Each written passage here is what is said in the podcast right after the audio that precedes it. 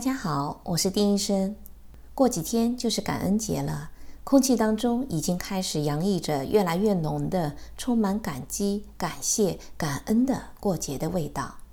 今天的医生节目也将会和大家分享一篇由美国加州的麻醉科医生娄燕琴女士执笔完成的关于她在某一年感恩节的一次特殊的会诊经历。感谢娄医生对医生平台的认可和信任。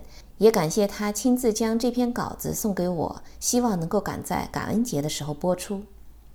从娄医生写的字里行间，我们也可以感受到他作为医生是怎样站在病人的角度，利用自己的专业水准，怎样真正的替病人着想，最终真正的帮助到病人的。下面就请收听娄燕琴医生的文章：那一年的感恩节。又快到一年一度的感恩节了，又想起了几年前参加女儿上小学时小朋友表演的情景，差不多都是七八岁的小孩一摇一摆地走上露天的舞台，每一个小孩都穿着自做的表演服装，棕褐色的纸剪贴的上衣，头顶是不同颜色的纸羽毛帽圈，活像一群大大的野火鸡，还有小孩是打扮成印第安人模样的。每一个小孩都有表演的机会，说上台词，加上动作，引得坐着和站着的老师、家长和全学校的同学的不断的笑声。最后，他们的童声合唱 “Mercy Me, Mercy Me” 在大家的热烈掌声中表演完毕。这一年的感恩节前一天，天刚蒙蒙亮，我就起床了，洗完澡，急匆匆地上路去上班。十一月的早晨还是有点冷飕飕的，加上想多睡一会儿，早餐也是吃的急匆匆的，身上还有点感觉到冷冷的。一上高速公路，每辆车都已经七十到八十英里的时速在飞驰，我也不得不加入赛车的行列。这一下子精神就给吊起来了。大约三十分钟以后就到了医院，一个接着一个的手术连续不停地进行着。最后，终于有了十分钟的喘息机会。那时候也差不多快到下午两点了，赶紧冲向食堂，争取在关门之前能够赶上中饭。拿了一罐酸奶、一只香蕉，还有一块面包，一边走一边狼吞虎咽，走回手术室。还没吃完呢，手术室的总管就赶过来了：“您到哪儿去了？我们都在找您。下一台手术是外科主任的，你得快一点，大家都在等您呢。”病人呢？我问道。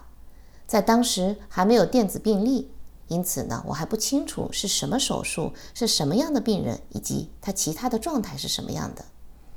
在病房幺二三室，总管说，目前为止只听说病人是在病房里，手术是新加急进来的。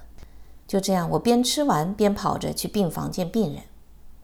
这是一个两人间的病房，病床 A 是我的病人。她看上去八十岁左右，老太太看上去还挺和善，表面上不是太焦虑的样子。可是她的脸部分的肌肉却微微的抽动着，每一条肌丝就好像绷紧的钢弦。床边坐着两女一男，他们分别是女儿和儿子儿媳。接着，护士给我拿来了一本住院病人的病历，沉甸甸的有三寸厚。尽管我很着急，但是还是以平静的态度，笑眯眯地走上去跟老太太打招呼：“您好，Cathy，我是麻醉医生。你今天怎么样？”接着我就开始问病史。从交谈中得知，老太太这次住院是因为以为得了肺炎，其实最后的诊断是心衰。通过利尿，心脏功能已经有所改善，房颤仍然存在，不过心率呢已经控制在正常范围。在住院期间发现有黑便，所以消化科医生做了肠镜，结果发现，在大肠有肿块。今天早上，病人和家属接到通知，告知要手术切除大肠肿块。我随后做了体检，发现心脏有杂音。仔细地问了一下旁边的家属，说病人有过心瓣膜机械瓣膜置换手术，并且正长期服用抗凝剂。查看化验，凝血的时间仍然偏高，但是低于治疗的阈值。面对这种情况，我心里比较犹豫。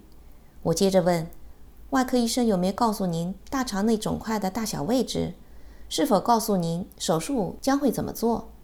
病人和家属异口同声地说：“我们还没有见过外科医生呢。”然后我又说：“您的情况比较复杂，最好能够与外科医生好好沟通一下。”女儿问道：“很危险吗？”我回答道：“风险比较大。原因之一呢，病人的年纪比较大；第二就是心脏有问题；第三，最主要的是血液抗凝与止血比较矛盾。按照目前的情况，有可能出现术中与术后的危险。”这时候，手术室总管来到了病房。催促我们是否已经把麻醉知情同意书签好了？我说还没有呢。我态度和蔼地对总管说：“您能请外科医生来一下，和他们讨论一下好吗？他们在手术前有些问题想问外科医生。”总管似乎不是很高兴，但他还是马上就去找外科医生了。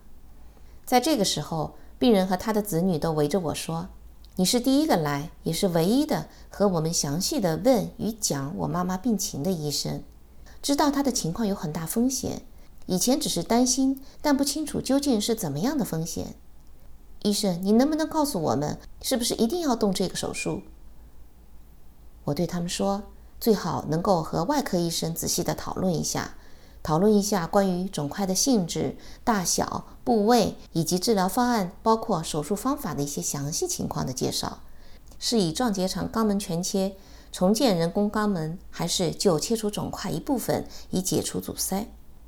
也建议他们自己先仔细的讨论商量一下。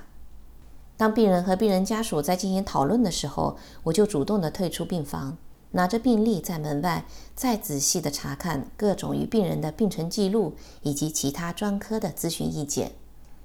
我的内心也充满了矛盾，因为肿瘤的大小、位置、性质。目前都不明确，病人状况与手术风险又大，更重要的是术后结果很可能不佳，病人的生活质量可能比以前更不好。但是手术医生又是外科的科主任，处理不好可能会影响以后我和他的关系。另外，手术室也已经通知了，手术包也已经打开。若是这个手术包不用，医院会亏钱，手术室也会亏钱，也会浪费。医院与手术室管财政的肯定又不高兴，那我该怎么做才会比较妥当呢？我心中暗暗对自己说：第一，一定要把病人的利益放在第一位，让病人在完全知情的状态下，让他们能够做出最适合病人利益的选择。第二，要和外科医生沟通，来讨论手术的必要性，让外科医生与病人和家属沟通，看看能否达到共识。第三就是，如果进行手术，是否利益大于风险？手术方式、手术方法以及可预见的风险防范措施是否已经完善？病人与家属对手术本身的风险估计以及今后的生活质量是否有比较合理、现实的期望？第四，我边想边翻病历，结果我查到了心脏科手术的咨询报告，说病人可以手术。但是也明确指出，这属于高风险，尤其在心脑方面并发症，需要慎重考虑。接着，我又查到了肿瘤科医生的详细的咨询报告。这份报告最后的建议是说，这个病人的情况建议保守疗法加适当的化疗，不宜手术。有两个重重的感叹号。看到这些，我情不自禁，由衷地对这位肿瘤专家燃起敬佩之意。因为我知道他对每一位肿瘤患者二十多年来都是认真对待，真心实意地把病人和家属当做自己的家人一样对待，总是把病人的生命、病人的生活质量作为第一考虑，直爽地提出明确的建议。今天在这位病人的病程记录上，又一次证实了这位医生的医德医风。我如获至宝，拿着病历赶回病房，告诉给病人的家属，他们十分感动。开始仔细地讨论起来。我又问老太太：“您记得这位肿瘤科医生来看过您吗？他是昨天晚上比较晚的时候来看您的。”老太太这时才想起来说：“哦，是啊，昨天晚上是有一位医生来看过，还跟我说不要手术。”我对老太太和家属说了我自己的想法。同时，也建议他们再和外科医生谈一谈，也许他有其他的考虑是我目前没有设想周到的。也建议他们自己商量一下，因为老太太目前意识清醒，并没有认知障碍，她有权利对自己的治疗方案做出最好的决定。说完，我就走出病房，给他们留下私人的时间和空间，供他们在无压力的状态下进行商议。我走回手术室的时候，碰到了外科医生。我比较简略的和他交换了一下我的想法，也问了一些对即将进行的手术有关的问题。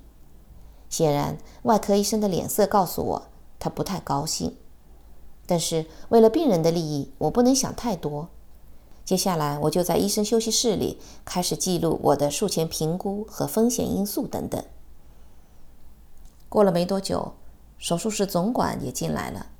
紧随其后的是外科医生，他神情严肃地扫了我一眼，跟总管说：“手术取消了，病人不愿意手术，他今天就出院。”说完，他走进男更衣室，总管立即赶向手术室，去宣布这一台手术取消，安排改换另外手术了。我听完外科医生的话，稍微一呆，然后仿佛突然醒来，即刻快步地走向病房。此时此刻，我感觉到一种特别的高兴。老太太伸出双臂，给我一个紧紧的拥抱。她的眼角露出了晶莹的、伴有笑容的泪花。她的女儿和儿媳都给了我一个热烈的拥抱。她的儿子给我双手有力的紧握。我真正的为他和他家人做出的知情决定而感到高兴。因为不用手术，他们很开心。他们简单的把明天感恩节的活动安排告诉我。老太太的三个儿女的家庭都会到来，同时还会带着孙辈儿，一共十二个小孩一起过来过节。他们家将会有一个大大的 party，有需要烤六个小时的二十五磅的火鸡、南瓜饼、色拉、水果、甜点、捣糊的马铃薯泥、红葡萄酒和汽水，还有冰激凌，说的我口水都要流出来了。他们还告诉我，吃完饭以后，他们还会有跳舞、卡拉 OK 和游戏。我沉浸在他们描述的美丽的情景当中，在陶醉，在为他们祝福，在为他们高兴。叮铃铃，叮铃铃，我的呼叫器响了，打断了我的思绪。一看是手术室前台来的，我只好匆匆地向我的病人和家属告别。祝愿他们感恩节快乐幸福，他们也祝愿我节日快乐。我赶紧向手术室走去，我知道一定是下一个手术的麻醉在等待着我。这时候，我的耳畔又忽然回荡起前一天我女儿在学校表演的歌声：“Mercy me, mercy me, I am a big fancy turkey。”同时，我的脑海里飘出一家人喜庆感恩节的盛宴和欢快老少的笑脸，好像老太太在说：“这是一次最值得我们喜庆的感恩节。”娄医生的这篇文章播完了，不知道听众朋友您听了之后有怎样的感想呢？欢迎在微信公众号给我们留言。医生朋友们。如果您有什么希望通过我们这个医生平台想告诉广大的听众朋友的，也欢迎和我们公众号联系，丁医生会在第一时间回复您。再过几天就是感恩节，在这里，丁医生也要代表医生栏目的所有工作人员，对您给予平台的关注和支持，真心的说一声谢谢您。我们也会在今后的日子里更加努力，认真打造这个华语医学资讯平台，为您提供更多更有用的信息。好，今天的节目就到这里，咱们下期见。也祝您有一个快乐幸福的感恩节。